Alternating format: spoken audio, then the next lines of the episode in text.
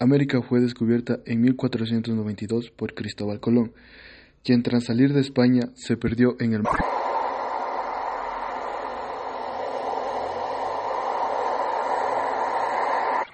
Tras estar varios días perdidos en el mar y con una tripulación completamente agotada, logran divisar tierra firme. Ellos pensaron que llegaron a las Indias, pero siete años después fue Américo Vespucio quien desmintió esto.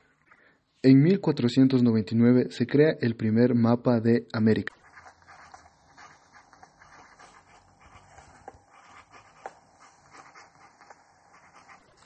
Y así fue como los españoles crearon un proceso de asentamiento en el Nuevo Mundo y que sus reyes gobernaran nuevas tierras con la sumisión de poblaciones indígenas y gracias al saqueo del oro inca es que Europa creció notablemente.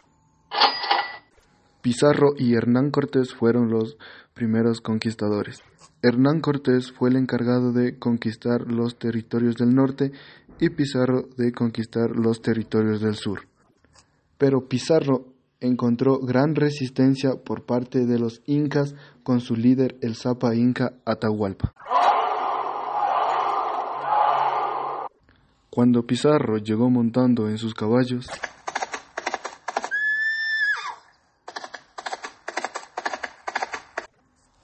a Tumbes no encontró las facilidades que había tenido Cortés en México. No hubo regalos, ni emisarios, ni espontáneas muestras de amistad, pero sí halló un camino que conducía hacia la sierra. Era un camino empedrado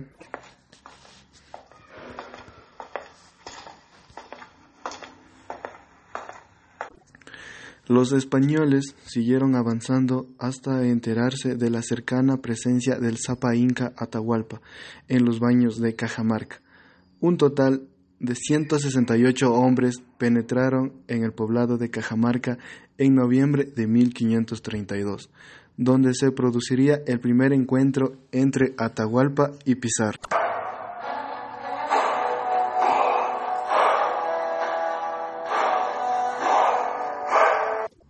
Atahualpa se encontraba en esta región descansando de las duras campañas que había sostenido contra su hermano Huáscar por la sucesión al máximo cargo del Tahuantinsuyo.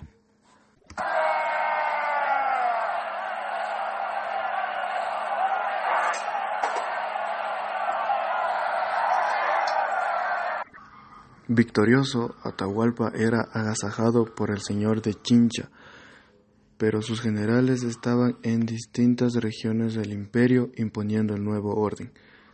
La presencia de una avanzada de españoles al mando de Hernando de Soto lo sorprendió en estas circunstancias y accedió a concurrir a una entrevista con Pizarro en la plaza de Cajamarca.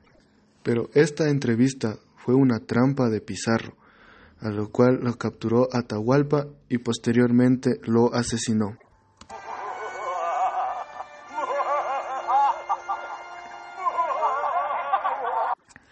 Y aquí empezó el avance español, que en 1533 los conquistadores españoles se encontraron a las puertas de la capital del Tahuantinsuyo, Cusco. Gracias a que los españoles poseían eh, armas modernas como armas de fuego y cañones,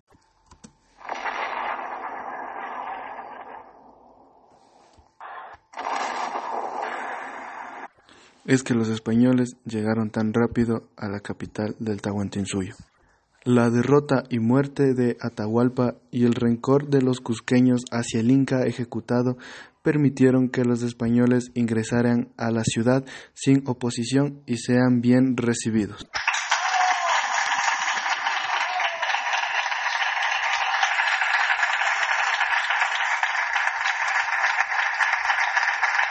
Tras la muerte de Atahualpa, Manco II se convirtió en el nuevo Zapa Inca con el beneplácito de los españoles.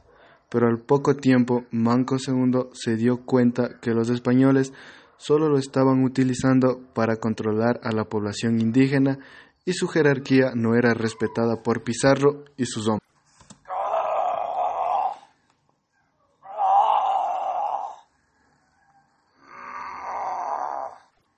Entonces Manco II, al ver todo esto por parte de los españoles, él secretamente inició los preparativos para salir del Cusco e iniciar un levantamiento contra los españoles.